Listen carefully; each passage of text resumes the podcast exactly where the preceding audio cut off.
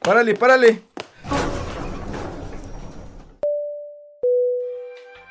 Gracias, carnal. ¿Para dónde vamos? Ya, al tercer piso. Uf, ¿y cómo crees que nos vaya? Tú tranquilo, déjate sorprender. Sí, ¿verdad? Viendo vemos. Viendo vemos. Bienvenidos. Esto es Relatos del Tercer Piso.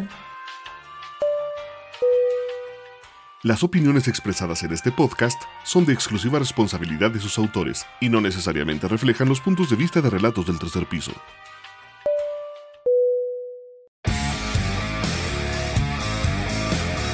¿Qué es un pan?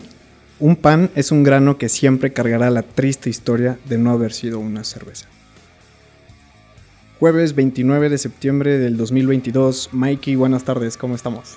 Hola Beto, hoy estamos muy felices y contentos por tener aquí en nuestro estudio a la presidenta de Mujeres Catadores de Cerveza en México, Yola Bardales, y que también es partícipe en Cervecería Remedios. Yola, ¿cómo estás? Bienvenida. Hola chicos, ¿bien y ustedes? Gusto tenerte en la tribu, gusto eh, abrir un canal de comunicación para que nos vengas a compartir un poquito de tu recorrido, de tu historia, de qué es lo que estás haciendo y también, ¿por qué no?, inspirar a, a las otras generaciones a que, bueno, se encuentren, pero que los que sepan que este es su camino también les puedas compartir un poquito. Ay, muchas gracias, honor que me hacen.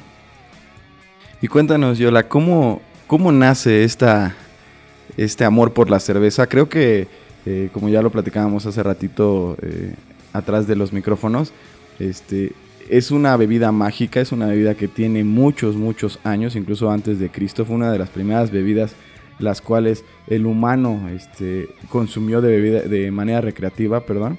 ¿Y cómo llega? ¿Cómo llega la cerveza a ti? ¿A qué te dedicaste? ¿Cómo, cómo nació este amor por la cerveza? Y quiero que nos cuentes así, ¿qué es lo más difícil de hacer cerveza? Y en, esta, en este tiempo, que aparte se hizo una moda, de, creo que es una nueva tendencia a tener eh, cervezas artesanales y cervezas que puedes producir. Porque antes nosotros yo creo que estábamos en casa y veíamos, eh, no podemos hacer vino, ¿no? Casi, casi. Es, es, un proceso a lo mejor un poco más complicado. Y ahora hay nuevos productores de cerveza y a mí me da mucho gusto que los productores de cerveza hoy en día sean jóvenes como tú. Y de Hidalgo también. Y de Hidalgo, claro. Creo que otros estados han estado avanzando más, pero eh, coméntanos qué es lo que, que nos vienes a compartir. Bueno, pues yo conocí la cerveza hace como nueve años, más o menos nueve, diez años. Teníamos un restaurante y entonces ahí pues tuvimos un chef que nos empezó a, pues a, traer la idea de vender cerveza artesanal. Entonces yo la verdad es que no la conocía. Entonces dije, bueno, pues hay que probarla. Y me acuerdo que llevó una cerveza, me acuerdo mucho, era una Double. Y, y vi la botella, dije, ay, qué bonita botella y todo, la destapa. Y en el momento en el que la destapa, pues salen aromas que, pues que sí te rompen todo, ¿no? Lo que conocías. Dije, oye, pues qué interesante. Y, y pues la pruebo y fue cuando dije, no, espérense, ¿qué es esto? ¿No? Creo que es esa catarsis que a todos los cerveceros nos ha pasado. Creo que no hay ninguno o que sea, un momento de así. un momento de conexión de Ajá, de ajá, sí, totalmente. Como que dices, creo que esto quiero- lo quiero hacer toda mi vida. Ok. Y de repente pues empecé a probar porque dije, no, pues esto es un sabor que no conocía. Entonces empecé a probarla, a probarla, a probarla. Y llegó un punto en el que dije, no, creo que yo, ya, yo quiero hacer cerveza. ¿Qué se necesita para hacer cerveza? Entonces pues me metí al Google y empecé a buscar. Y pues me encontré cursos, talleres y todo para la elaboración de la cerveza y encontré uno en Ciudad de México, uno en San Luis. Y pues dije, yo me voy a lanzar a ver qué aprendo. Y pues bueno, pues ya fui, aprendí, según esto, a hacer cerveza. ¿Pero era un curso o qué era? Ajá, como cursos de uno o dos días, talleres de elaboración. Y pues bueno, hice mi primer lote allá y me salió una cosa así como un caldo súper raro y extraño. Y dije, esto no es lo que yo había probado. Pero dije, bueno, no me voy a desanimar. Hice mi segundo lote ya en casa. Y pues sí, sí me supo diferente, muy parecido a lo que yo buscaba. Dije, bueno, pues le voy a seguir, ¿no? Entonces, pues toda la cerveza que yo hacía era para el restaurante, o sea, yo no la posicioné en ningún, en ningún este, tienda o algo así, ¿no? En, no en ningún otro lugar. O sea, usaste tu propio canal de venta. Exacto. Dije, bueno, pues de aquí, ¿no? Y de repente empecé a darme cuenta que tenía pues mucha aceptación. Entonces dije, ah, pues qué padre. En eso, pues conozco una amiga que me invita a mujeres catadoras de cerveza en México. Me dice, oye, eres la única mujer cervecera en el estado. Imagínate. hace- ¿De Hidalgo? Ajá, de Hidalgo, Ok. sí. Hace como ocho años, o diez, o ya no sé cuántos años. Entonces eh, dije, no, pues sí, soy la única mujer. Dije, ah, y me invita a participar en Mujeres Catadoras. Dije, ah, qué padre, no sé qué. Y pues ya me aceptan como coordinadora de catadoras. Y ya pasa como un año y por cosas de chamba tuve que dejar de, de hacer cerveza. Y este. Y pues ya, pero me seguí qued- quedando como coordinadora. Entonces empecé a hacer más eventos y todo, chalá, y así como que para, pues para posicionar a Hidalgo como un punto cervecero, ¿no? Y desde ahí empecé a conocer a más cerveceros. Así como que dije, no puede ser que yo sea la única, ¿no? Obviamente no era la única. Estaba Cervecería Pachuca, estaba Cervecería Hidalgo, ya, este, ya salía Concordia. Entonces dije, ah, pues entonces empecé a contactarlos para también vender su producto en, en el restaurante. Ok. Ahí fue cuando conocí a Leo también. ¿Cómo se llama tu restaurante? Bueno, se ¿Todavía está- llamaba, ah, no, se llamaba Sansusi. Ah, Sansusi. Ajá. ¿Dónde estaba? en Bonfil y Colosio. Sí, ya, unos ayeres. Y pues bueno, ya de ahí sigo como coordinadora, conozco a Leo, eh, me uno al proyecto de cervecería Remedios hace tres años, que es este, que lo inició Leo en el 2013. Y pues sigo, continúo en este, todo este bello momento de la cerveza y pues aquí estamos, ¿no? Más o menos esa es la historia.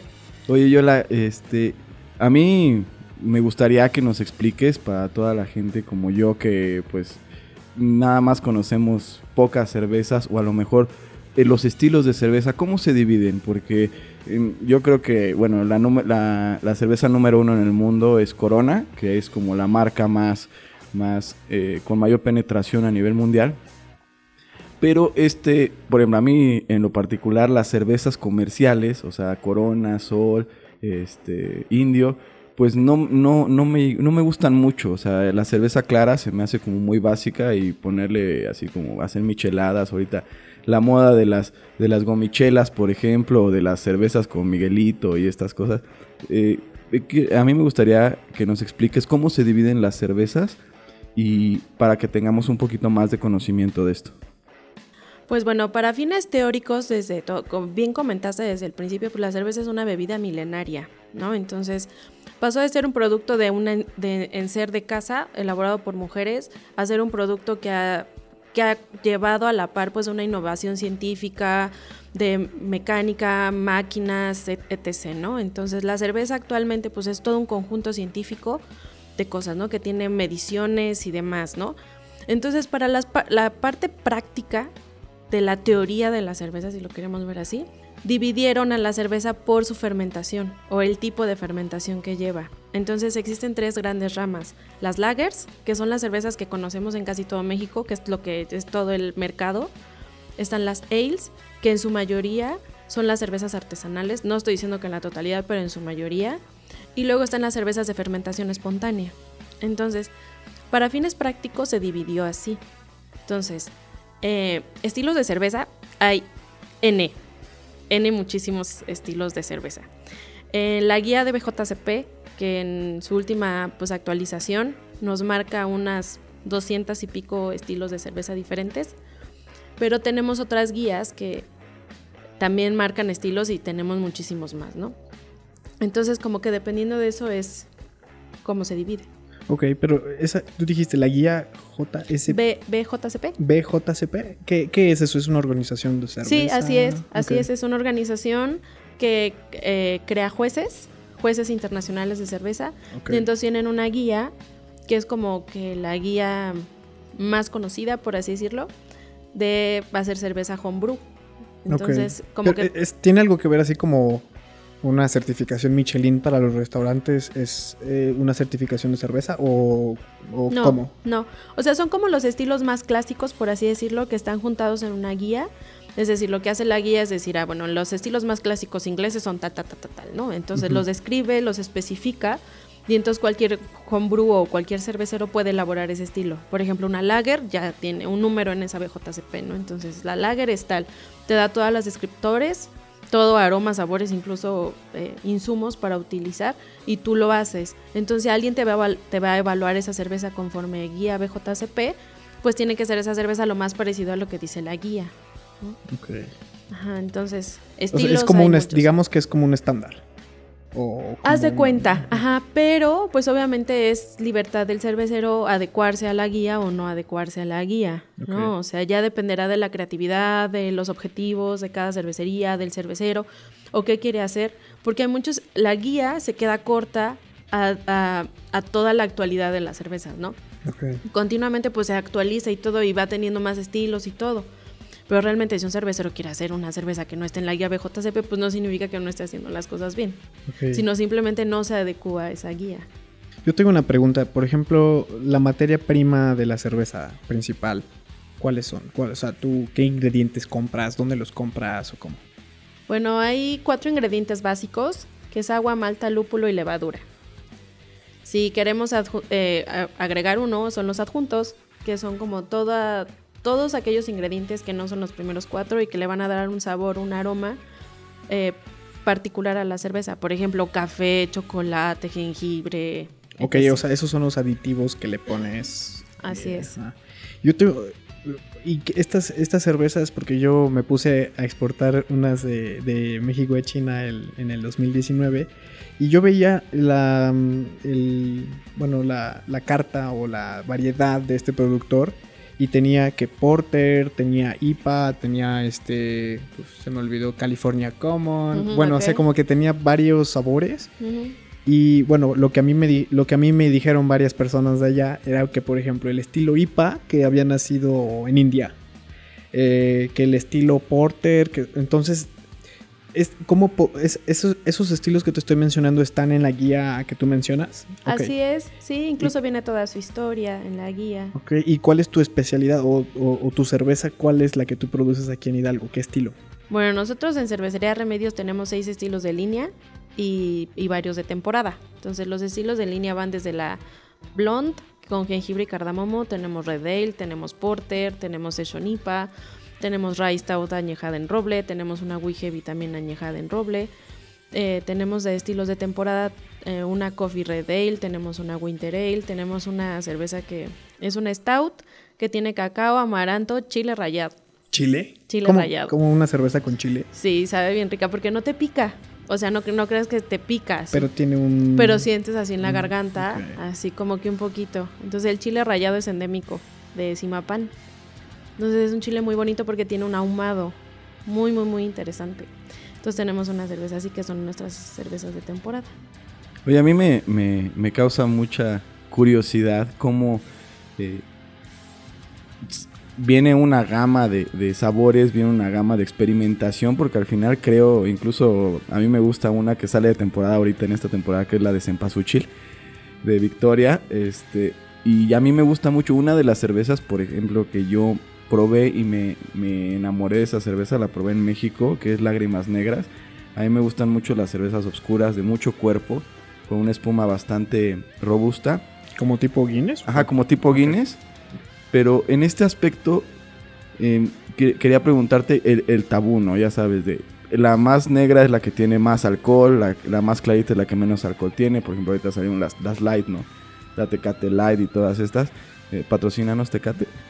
y este, quiero que nos expliques un poquito del proceso y más o menos cómo está tasado eh, el nivel de alcohol y a tu consideración, cuál sería como la recomendación de consumo de la cerveza. Bueno, yo creo que primero tendríamos que quitar un poquito el mito de que la cerveza se divide en clara y oscura. Entonces, no, la cerveza se divide por el tipo de fermentación que tiene.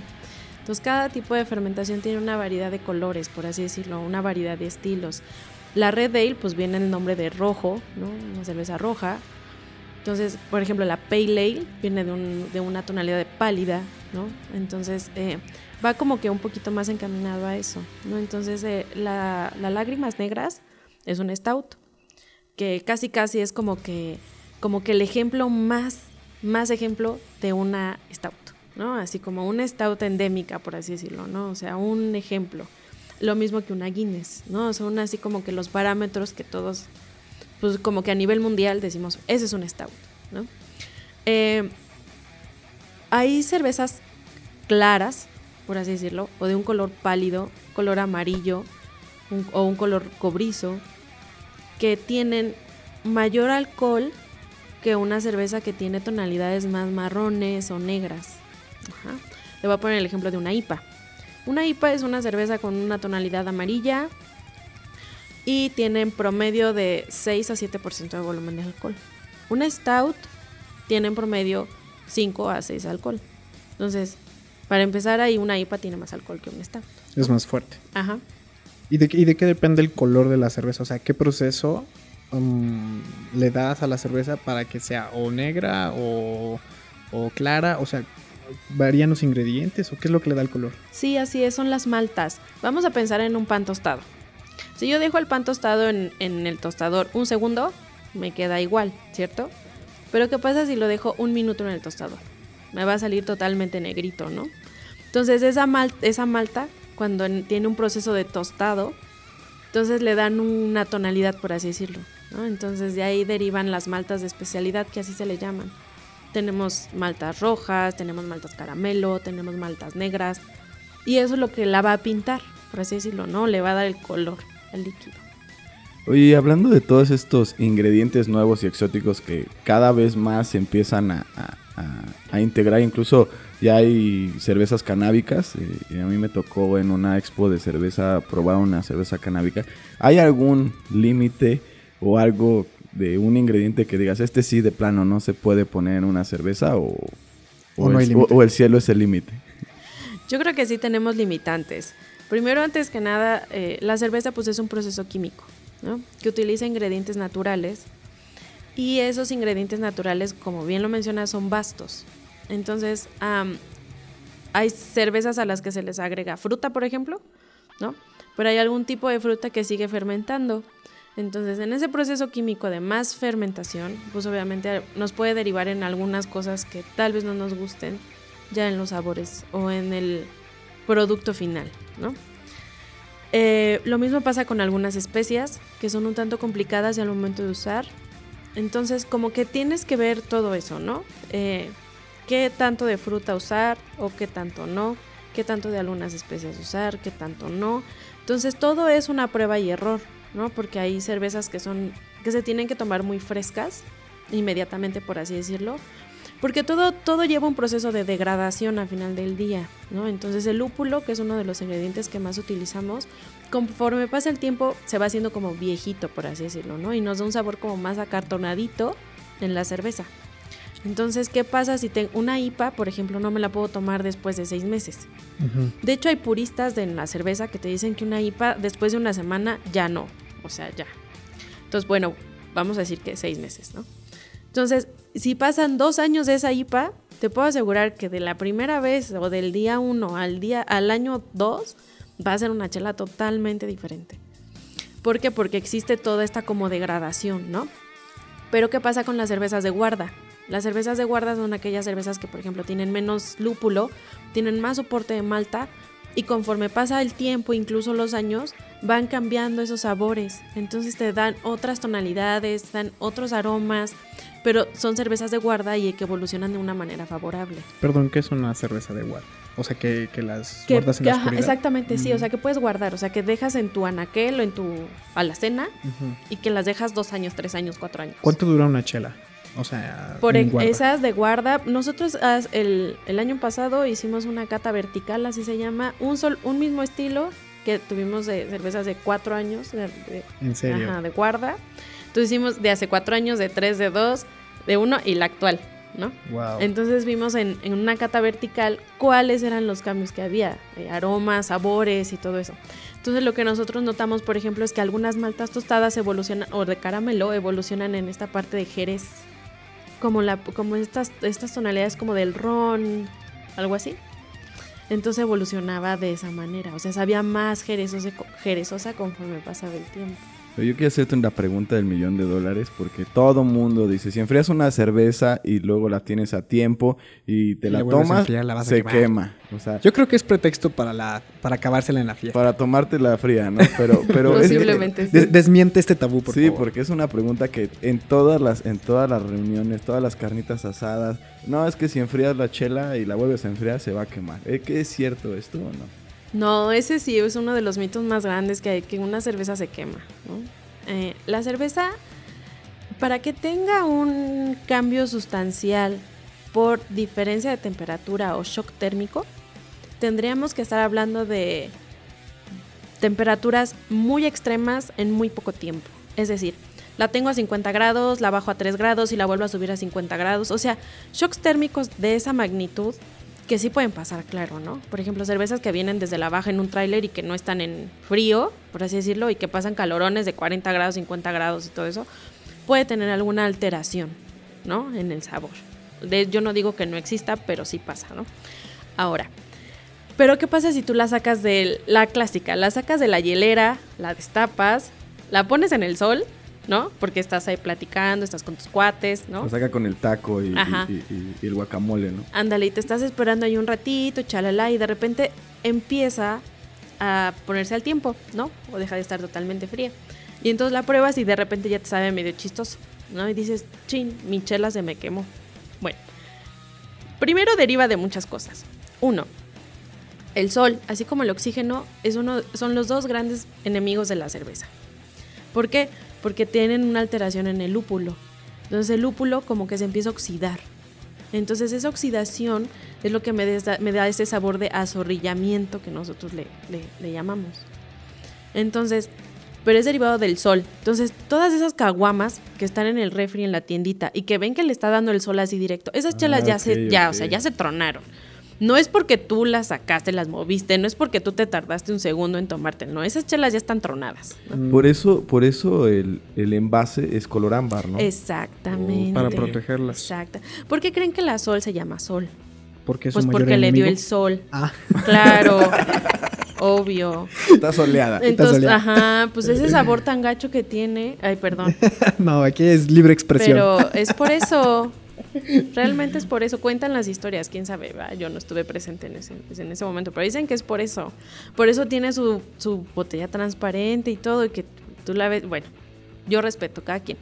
Pero yo los invito. ¿Tú qué botella usas? Eh, Ámbar. Ámbar es lo Para más todos los ideal. tipos. Claro, porque Ok. pues sí detiene un poco la, la- o sea, los rayos del sol. Yo no te estoy diciendo que si la dejas una hora ahí afuera en pleno rayo del sol, yo no te garantizo que tu chela va a seguir igual, ¿no? Ok. Pero bueno, le sí le bloquea un poco. Es por eso que la lata tal vez es como que el mejor, eh, es mucho mejor la lata que el vidrio. A comparación de que la gente dice, no, es que me da un sabor así como de lata, eso no es cierto. O sea, la lata tiene un recubrimiento interno que nunca va a permitir que te sepa a metal, ¿no? O Que al sea, final es plástico, lo que tiene un recubrimiento plástico. Ajá, ento- pero, pero ¿qué pasa con algunas cervezas que ya tienen un defecto de origen? ¿No? Entonces, obviamente, los invito a que un día prueben una cerveza clara de una cerveza artesanal. Pruébenla al tiempo, así a 3 grados, 4 grados, 5 grados. Y los reto a que prueben una tecate a esa temperatura, la van a escupir. Oye, en, ter- en términos de materias primas, que me dijiste, si repasamos, son lúpulo, cebada, agua y Levadura. Levadura. levadura. Estos cuatro, incluyendo también pues el envase de la, de la bueno, los cerveza. adjuntos. Ajá.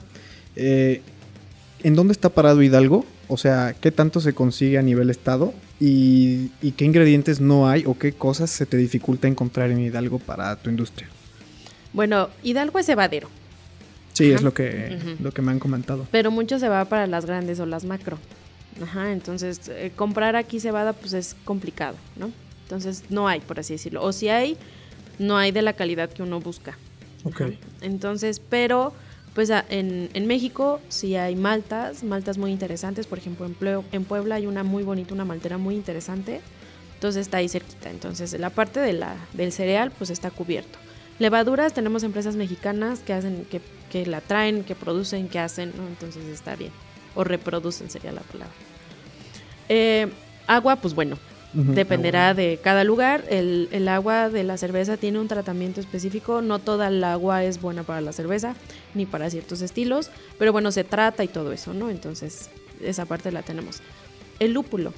México no produce lúpulo. De la misma manera en que hay una franja del vino, hay una franja del lúpulo. Entonces está cinco arriba y cinco abajo de la franja del vino. Entonces, si el vino se da en Ensenada, a nos, o sea, ya no nos toca. Entonces le toca a San Diego, el lúpulo, ten- está en Argentina. O sea, ¿te, re- te refieres a la, a a la la franja, latitud? ajá, a la franja del vino. No tiene así como unos grados, ¿no? Sí, sí, no, sí. no me lo sé. Pero son cinco para arriba es la de lúpulo y cinco para abajo también es la de lúpulo. Ok, ¿Y en dónde se produce el lúpulo? ¿Quién es el principal productor? Bueno, pues eh, hay unos en Europa, Hallertau, tanto que así se llama el lúpulo, Hallertau. Eh, hay un en San Diego que nos quedaría por decirlo más cerca. Entonces, hay distintos tipos de lúpulo. Lúpulos hay muchísimos, no sé cuántos, 300 tipos de lúpulos diferentes. Entonces, dependiendo de la región, es donde se va a dar. Hay unos de Australia, muy bonitos, hay chinos. Entonces, pues a México no le toca, no tenemos lúpulo. Se ha intentado, eh, pero no se da, o sea, no da el abasto para la cantidad que se necesita. Entonces, ese sí lo tenemos que importar, sí o sí. ¿Tú lo importas? No, ¿O lo nosotros ya lo aquí? compramos, Ok. ajá, ya con distribuidores. Ok, ok. Más o menos, eh, para aquellos que quieran incursionar en este, en este proyecto, que quieran hacer su propia cerveza, ¿tú qué le recomendarías a estos nuevos emprendedores, ya sea para consumo personal o para venta? ¿Hay alguna regulación como cerveza artesanal que te impida comercializar una cerveza artesanal? Eh, hablamos de permisos o algo así. ¿Y qué tan difícil es el equipo para poder empezar a producir? Porque entiendo que depende o sea, no conozco el nombre, pero, o sea, depende de la olla, es como las, las cervezas que te alcanza para hacer, ¿no? Claro. Pues bueno, voy a empezar con lo del equipo. Para empezar a hacer cerveza artesanal, yo creo que antes de que compren un equipo, sí sería bueno que, que in- inviertan en, o en cursos de elaboración de cerveza, o en libros, o en una investigación eh, muy completa, porque ahí se les van a dar como más tips de los que yo podría decir ahorita. ¿no? Entonces, como que es mi primera recomendación. Pero bueno, asumiendo que ya pasaron esta parte de la investigación, ¿no? Yo creo que yo les recomendaría que si lo van a hacer en su casa, que tengan un espacio aparte, ¿no? El garage, o sea, un lugar, ¿no? Porque la cerveza requiere pues muchísima limpieza, ¿no? Entonces un lugar donde tus papás no entren, donde tu esposa no entre, donde tu esposo no entre, donde tus hijos no entren, ni tus perros, ni nada, ¿no? Entonces como que un lugar limpio, aparte, separadito. Siempre es bueno buscar que ese lugar tenga una parte que sea un poquito fría, eso te va a ayudar, que no entre mucho el sol, también te va a ayudar. Eso en el caso de que no quieras comprar refrigeradores. Si tienes el poder adquisitivo para comprarte un refrigerador, hazlo, te va a ayudar muchísimo. De preferencia uno que tenga regulación de temperatura y si no hay, aditamentos para regulación de temperatura, eso te lo recomendaría, pero si no lo tienes no pasa nada. Y como bien dices, dependiendo de tus ollas y de tus fermentadores es la cantidad que vas a poder elaborar. Entonces yo les recomendaría iniciar con un equipo chico, o sea, si van a empezar como homes, no se compren un equipo de 200 litros, porque lo van a tener súper sobrado. Eh, claro, si tienen la lana y, y todo eso, pues adelante, ¿no? ¿De, Pero cuánto, si no, ¿De cuánto estamos hablando? Mm, no sé, así. El kit básico el kit básico, emprendedor. el, el, el para que te animes a hacer chela. Pues es que yo creo que varía, va a depender mucho, pero yo creo que si necesitas una inversión inicial como de que como 20, más o menos, 20 mil pesos entre En equipo. en equipo, de home. Ok. O sí, sea, es una home. caserita. Que Ajá. más o menos estos, este equipo de 20 mil pesos, ¿cuántas cervezas te darían? ¿Y en cuánto tiempo? Mm, No sé, pues dependería. Por ejemplo, tu olla, por muy sencilla que esté, te sale como en 5 o 6, ¿no? Yo creo que la más sencilla. No, y que el acero subió de precio, carnal. Ajá. Tus primeros fermentadores, si vas a utilizar cubetas o si vas a utilizar garrafones, al menos te compres tres, ¿no? Más todo tu equipo de medición que necesitas para la, la elaboración. Eh, cosas, tu molino que necesitas, este, cosas así. Y sobre todo, pues, eh, para tus primeros experimentos, ¿no? Porque eso nada más es el equipo. Claro, Entonces, falta, el, viene- falta el envase, la, la tapa, ¿cómo, la, ¿cómo se llama? La La corcholata, todo ese, todo ese rollo, ¿no? todo ese La show. etiqueta, la marca. Es Sí, todo un no, proyecto. es o sea, todo, yo es sí, todo un la tema. verdad, te felicito. Am, te- yo pienso que, como todos los proyectos, comienzan equivocándonos, ¿no? Em, y es normal, o sea, en la, curva de aprendizaje, pero aquí en Tibetcitos somos, cre- somos creyentes de que cuando uno hace lo que ama, en realidad, pues lo puedes intentar 100 veces y la 101 te va a salir, ¿no? Y yo creo que, bueno, tu historia está muy interesante. También un poquito a nivel personal, ¿cómo se le llama a una catadora o catador, independientemente del género, eh, de cerveza? Porque en vino creo que se llama sommelier, ¿no? En cerveza, ¿cómo, cómo se le llama? ¿Sommelier de chela? ¿O Pues sí hay uno así, beer sommelier, Beer sommelier. ajá, o catadores, catadoras. Yo conocí un, un sommelier mexicano que trabajaba para, para Torres, Torres 10, la familia Torres 10. Mm. Y me decía que pues igual, no sé si tú tengas un estilo de vida de no comer ciertas cosas o etcétera, porque perdía un, un, no sé, no- tampoco sé si era mamonada, pero... Pero como que- algo que- ahí. Que, como que perdía la calibración de su gusto o algo así. Um, ¿Existe eso o es, pues o es otro, que- otro mito? Yo creo que sí, tal vez para él, ¿no? No sé, para mucha gente, ¿no? Yo creo que sí puede ser algo. Yo al contrario, a mí me gusta probar muchas cosas porque tienes un referente, ¿no? O sea, ya en el momento de buscar sabores, buscar cosas que tú quieres o para hacer una cerveza, pues tienes que probar, evidentemente, ¿no?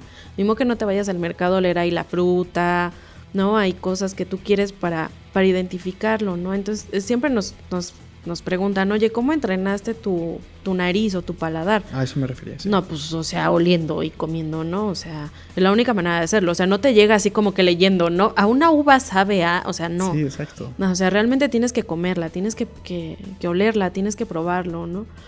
Entonces, pero es muy respetable. Seguramente sí habrá cosas que no pueda comer. Supongo que algo de grasita o no sé, algo así. O fumar. O fumar. O fumar. cosas así, ¿no? Yo era pues fumadora, ah, muy fumadora. Hace tres años ya lo dejé. Y sí puedo decir que sí me cambió pues mi nariz. O sea, sí percibo más cosas y todo. Pero realmente no. O sea, yo los invito a que prueben, prueben todo.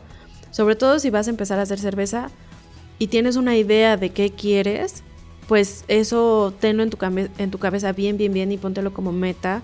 Y haz todos los experimentos que tengas que hacer para lograr ese sabor que tú quieres, ¿no?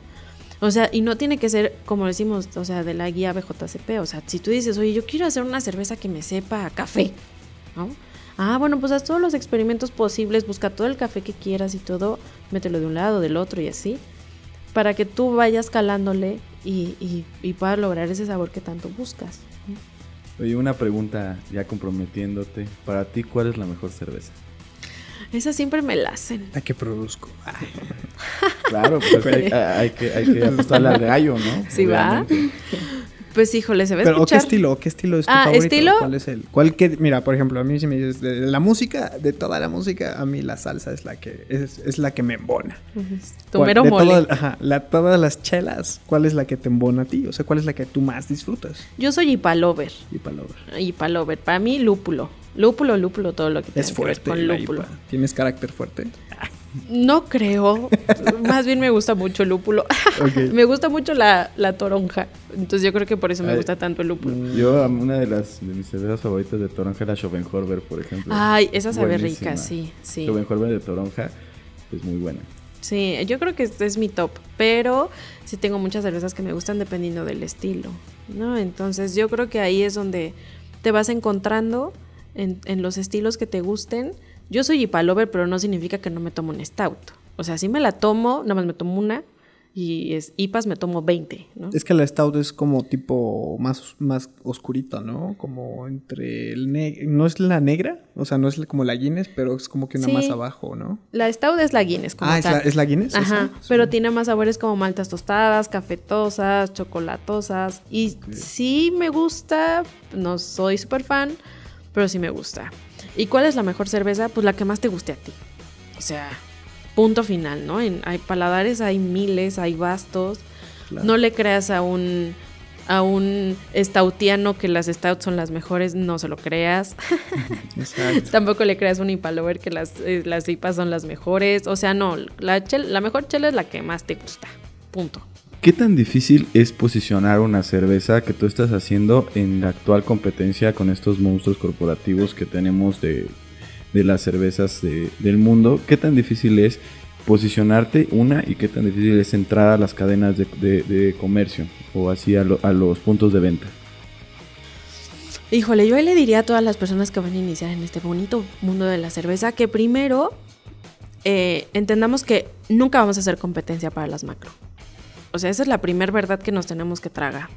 Nunca lo vamos a hacer. O sea, las fábricas que ellos tienen son monstruos enormes, ¿no? Enormes. Y no nada más aquí en México, sino te vas a encontrar allá afuera cervecerías milenarias. O sea, que nunca vas a poder competir, competir con ellas. Pero ¿no? en precio.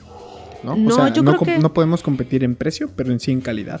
Ah, sí, eso, es- eso es algo aparte, pero por ejemplo, a la técnica, ¿no? Por ejemplo, hay quienes quieren replicar una.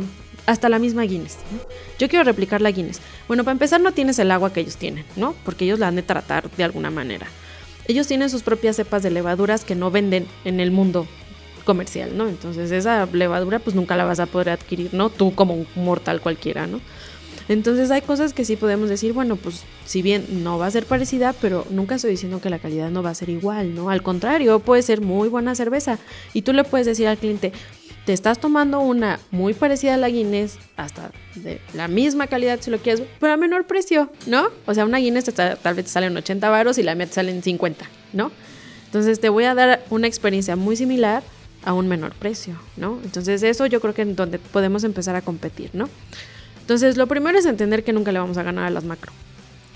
A mí me gusta decir que todos vendemos cosas diferentes. Por ejemplo, en la industria de los zapatos hay quienes venden tenis y hay quienes venden tacones. Una mujer a veces compra tenis y a veces compra tacones, porque a veces le gusta utilizar uno u otro, ¿no? Entonces como que tú empiezas a seccionar al público al que quieres llegar, ¿no? El tenis y el tacón nunca van a estar peleados, jamás en la vida, ¿no? Porque saben que suplen necesidades diferentes, ¿no? Nosotros igual, así. Si bien en México está toda la industria de las lagers, por decirlo, cervezas ligeras que tienen X característica, bueno, pero también las artesanales tenemos otro tipo de sabores, una paleta de aromas y sabores diferentes. Entonces nosotros vamos a irnos a, a ese sector, ¿no? Entonces va a variar, por ejemplo, nosotros en, en Remedios hicimos una cerveza cuando fue la pandemia, que no ven que hubo un momento donde no había cerveza de la comercial, ¿no? Y que, que te compraban una caguama a 200 baros, ¿no? Ah, sí, sí. O sea, estuvo cañón, ¿no? Nosotros empezamos a hacer una que es una cerveza súper ligera, un smash. Y se empezó a vender muy bien porque la gente decía, es que yo quiero lo más parecido a una corona. Entonces nosotros se la hicimos, ¿no? Así, bueno, aquí está lo más parecido a una corona. Y te das cuenta que realmente no es ni siquiera por el precio, o sea, a la gente le gusta ese sabor. Entonces nunca vas a poder competir con eso. Ya. Punto. Punto. Pero sí puedes, sí puedes buscar tu mercado que te va a buscar por un sabor en particular, ¿no? Tú vas a decir, a mí la verdad me gusta la, mi, que se- mi cerveza sepa chicle, chicle, chicle. Te vas a encontrar un público que le guste el chicle, ¿no? Y que te va a comprar y que va a ser lo mejor que ha tomado en la vida, ¿no? Entonces es como que buscarte, como, em- como emprendedor yo te recomendaría que, que, que empieces a seccionar cuál es tu público y ya de ahí pues derivan las etiquetas, la manera en que vendes tu producto, chalala, porque para todos hay, ¿no? Yo, yo- aquí en Tibetcito somos como mm, de la idea de que tenemos que comenzar a agarrar la onda. Eh, como bien lo dijiste, a ver, yo no voy a, a compararte con una corona porque para empezar son dos economías de escala. Eh, o sea, son dos productoras completamente diferentes. Entonces en la economía se llama ceteris paribus, que es comparar peras con peras y manzanas con manzanas. Eso ya está claro. Pero por otro lado, yo, yo sí eh, quiero compartir que tenemos que tener que para que alguien se anime a hacer cerveza, tiene que amar la cerveza, pero que también tiene que, para nosotros, tiene que tener una causa. O sea, esa causa, eh, en realidad tú puedes vender, no sé, 5 pesos arriba que Corona, pero al final el consumidor tiene que saber que esa, ese dinero que está entrando se queda en Hidalgo. Porque aquí algo que no estamos viendo es de que, por ejemplo, eh, Corona llega, vende y la lana la saca y ya Corona ni siquiera es de México, no sé si sabían, o sea, son de capitales extranjeros. Entonces, nosotros por medio de nuestras compras, creo que sí podemos comenzar a hacer un cambio. Creo que sí podemos eh, mm, comenzar a redirigir los recursos financieros y económicos hacia las producciones locales. O sea, una de las banderas de Tibetcito es, señores, compremos lo made in Hidalgo, ¿no? Y si no hay en Hidalgo, pues compremos lo made in México. Y si no hay en made in México, pues compremos el made in Latinoamérica. Y si no hay made in Latinoamérica, pues bueno, ya. ¿Lo necesitamos? No, pues no, entonces no lo compres. No, pero es, es- es nada más una forma de pensamiento que yo creo que también muchas empresas nuevas que podríamos eh, ayudar a, subir, ¿no? Eh, sería como conectarlas con esta filosofía de marketing, porque yo, yo sí creo que al final del día sí podemos hacer un cambio haciendo lo que amamos. Claro, totalmente. O sea, hashtag bebe local. o sea, realmente es lo que más, más, o sea, es la bandera que todos tenemos que hacer. La verdad es que aquí en Hidalgo tenemos cervezas de calidad, de muy buena calidad. No le pedimos nada a otros estados, o sea, sí nos defendemos. Y eso es lo que primero nos tenemos que creer nosotros, ¿no? Entonces, eh, la calidad que manejamos aquí es una calidad alta. Eh, somos empresas pues responsables, somos empresas serias. Y pues que tengan la certeza de que primero tu dinero se queda, como bien dices, aquí en Hidalgo, ¿no? Entonces, nosotros en Cervecería Remedios sí somos mucho de consumo local, no nada más lo básico, sino consume lo más que puedas local. Y pues nosotros tenemos en la empresa, por ejemplo, un, un uso más sustentable del agua o de Eso nuestros... es lo que nos encanta a nosotros. O por ejemplo, de algunos residuales de nuestros productos, no los tiramos a la basura, o sea, se van a las plantas, cosas así, ¿no? Entonces, eh, seguramente van a encontrar muchas cervecerías que tienen la misma filosofía que nosotros, ¿no? O sea, de reutilizar el agua, ¿no? Entonces, ¿por qué? Porque la, el agua la utilizamos bastante en una cerveza, ¿no? Entonces, que tengan esta filosofía y búsquenlos, acérquense a sus cerveceros locales. Ellos de verdad les van a dar toda la información que necesitan sobre productos, estilos, les van a hacer recomendaciones. Aquí en Hidalgo, la verdad es que yo creo que se caracteriza porque tenemos una hermandad muy positiva, si bien somos competencia, pero sí nos vamos mucho de la mano, ¿no? Entonces, una cervecería de aquí te va a re recomendar una de allá, ¿no? Te va a recomendar su producto. Y entonces eso es bueno, ¿no? Y pues bueno, si ustedes van y lo consumen en un centro de distribución, pues no, no nada más nos apoyan a nosotros, sino apoyan a las familias del centro de distribución, ¿no? Exacto. Apoyan a las familias de la persona que las llevó. O sea, es toda una cadena de valor muy inmensa que al final del día viene a, viene a recaer en donde, pues en las personas del campo que hacen el cereal, ¿no? Entonces, no nos vayamos tan lejos. O sea, sí, sí hay muchas cosas de la cadena que, que son importantes. Bueno, pues muchas gracias, Yola. Yo creo que ya nos empezó a darse de la mala. Este, la De la verdad, peligrosa, De la peligrosa. te quiero agradecer y te quiero felicitar porque la verdad, qué rica plática tuvimos el día de hoy. Creo que pudimos descubrir muchas cosas de la cerveza que en lo personal pues no teníamos sobre el radar. Creo que acercarnos cada vez más a algo artesanal, descubrir que no estamos hechos para lo general, creo que esa particularidad de saber qué es lo que a ti te gusta y casarte con una cerveza artesanal o sa- casarte con un producto artesanal te va a hacer más individual, no vas a ser como los borregos. Entonces siento que esa parte y todo el trasfondo que tú estás comentando de apoyar, de apoyo local, de que ya son empresas que tú puedes conocer. A mí lo que me encanta y lo que las personas nos han comentado que les gusta de Tibetcito es que pueden tener esta relación con nosotros, ¿no? Que fuimos los creadores de este proyecto. Y creo que esta parte de, de poder conocer a quien está haciendo la cerveza, de que estés tomando algo que esté impregnado con ese amor que yo sé que tú me diste con tu mano, el lúpulo, que tú prácticamente le echaste la bendición a tu cerveza para que saliera bien. Eso también, esa energía que estás impregnando en, en esa cerveza, pues la persona que se la está tomando la siente, ¿no? Creo que ha sido una plática en esta tarde fría, pero así de fría queremos las cervezas. Y pues muchas gracias, eh, te felicito por ser una mujer emprendedora, te felicito porque has estudiado y te has, te has empapado de este tema. Y pues bueno, Y antes- porque le has taloneado Sí, le también. has O sea, no es fácil. Yo pienso que el, el- el juguito que tenemos que, que compartir, no sé si tú lo traigas, ¿qué es lo que te mantuvo a flote ocho años sin tirar la toalla? Pues bien le he dicho a Leo que llega un punto en que el amor no basta. Exacto. llega, tienes otro, otra cosa que te mueve, ¿no? Que en este, eh, o sea, por muy cero romántico que se escuche, pero el amor no basta. Tiene que haber algo más, que se llama dedicación, ¿no? Entonces, cuando ya te comprometes con tu producto, cuando te comprometes con tus clientes, cuando te comprometes a la cerveza, porque te estás comprometiendo a eso, a una cultura cervecera, ¿no? Entonces te das cuenta que tú eres un punto en toda esta cultura cervecera, pero que lo que tú haces desde tu trinchera, pues es muy importante, ¿no? Entonces desde ahí pues derivan muchas cosas, el no sacar una chela contaminada, en que si tú no estás conforme con tu producto, no lo vas a sacar. O sea, por mucho que ames no morir de hambre, pues llega un punto en el que todo eso también se tiene que hacer, ¿no? Entonces es un respeto a la industria, es un compromiso, ¿no? Que es lo que yo creo que es el punto que dices. Perseverancia. Y ahora sí, cuéntanos dónde compramos tu cerveza. Ah, pues bueno, nosotros aquí en Pachuca nos encuentran en Move sobre Revolución, en Ragnarok sobre Revolución, en Frenchies, en Bianco, que está en el Espíritu Santo, en Unidalgo, que está cerca del centro, aquí en Pachuca. Todos estos son restaurantes, bares. Restaurantes, bares. Ajá. En Real del Monte también nos encuentran en algunos puntos, en el Serranillo. Este, en el Estado de México, en el pueblo, mágico de Aculco, también nos encuentran. En Huichapan también nos encuentran. Estamos en Cocora Café y en la 91 Café. Y ah, estamos en Inframundos también aquí en Zona Plateada. Oye, y si alguien, y si alguien te quisiera contactar, eh, ¿dónde te, te- te pueden encontrar? Cerveza Remedios, Facebook, Instagram. Eh, ahí están nuestros teléfonos también. Les contestamos nosotros.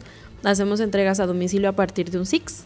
Entonces eh, tenemos ahí unos paquetitos muy interesantes. eh, siempre estamos sacando cervezas de temporada. Entonces, a la orden. Ah, y página web. Ah, y pues bueno, nos van a encontrar en Cerveza México, que es la expo más grande ¿Cuándo es? a nivel México. Es 21, 22 y 23 de octubre. Vamos con un stand, vamos con uno de nuestros amigos de la Vizcaína, que es la cervecería de Real del Monte. Pues ahí vamos a estar, llevamos nuestros estilos, de, llevamos la de chile rallado, llevamos una Rauch Beer, que es una cerveza lager, que está ahumada. Está muy interesante.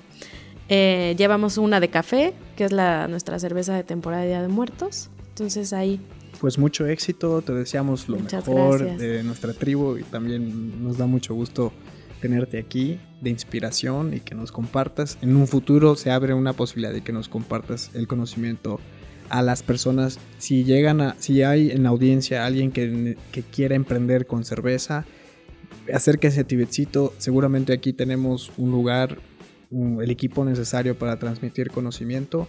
Y bueno, que sigan los éxitos, que sigan las competencias, a seguir eh, levantando Hidalgo y felicidades. Muchas gracias, gracias por la invitación, chicos. Betita, Un ¿cómo honor. estamos en redes sociales? En redes sociales nos encuentran como tibetcito.com, bueno, esa es nuestra página, Tibetcito Instagram y Tibetcito Facebook, también en Relatos del Tercer Piso, en Facebook y en Instagram. Y bueno, sigan persistiendo en sus proyectos, amigos, no se rindan, las cosas no están fáciles allá afuera, pero nunca lo han estado. Así que hay que seguir adelante, no nada más necesitamos amor, necesitamos perseverancia, es lo que aprendimos el día de hoy. Y bueno, que tengan un excelente día, tarde, dependiendo de cuando estén escuchando este podcast. Y nos vemos en el próximo episodio. También les recordamos que estamos en Amazon Music ya también y estamos en Google Podcast para todos aquellos que nos quieran escuchar y, y también en Spotify. Muchas gracias a todos y excelente tarde. Muchas gracias, Yola. Gracias, Yola. Hasta luego. Y salud. ¡Salud!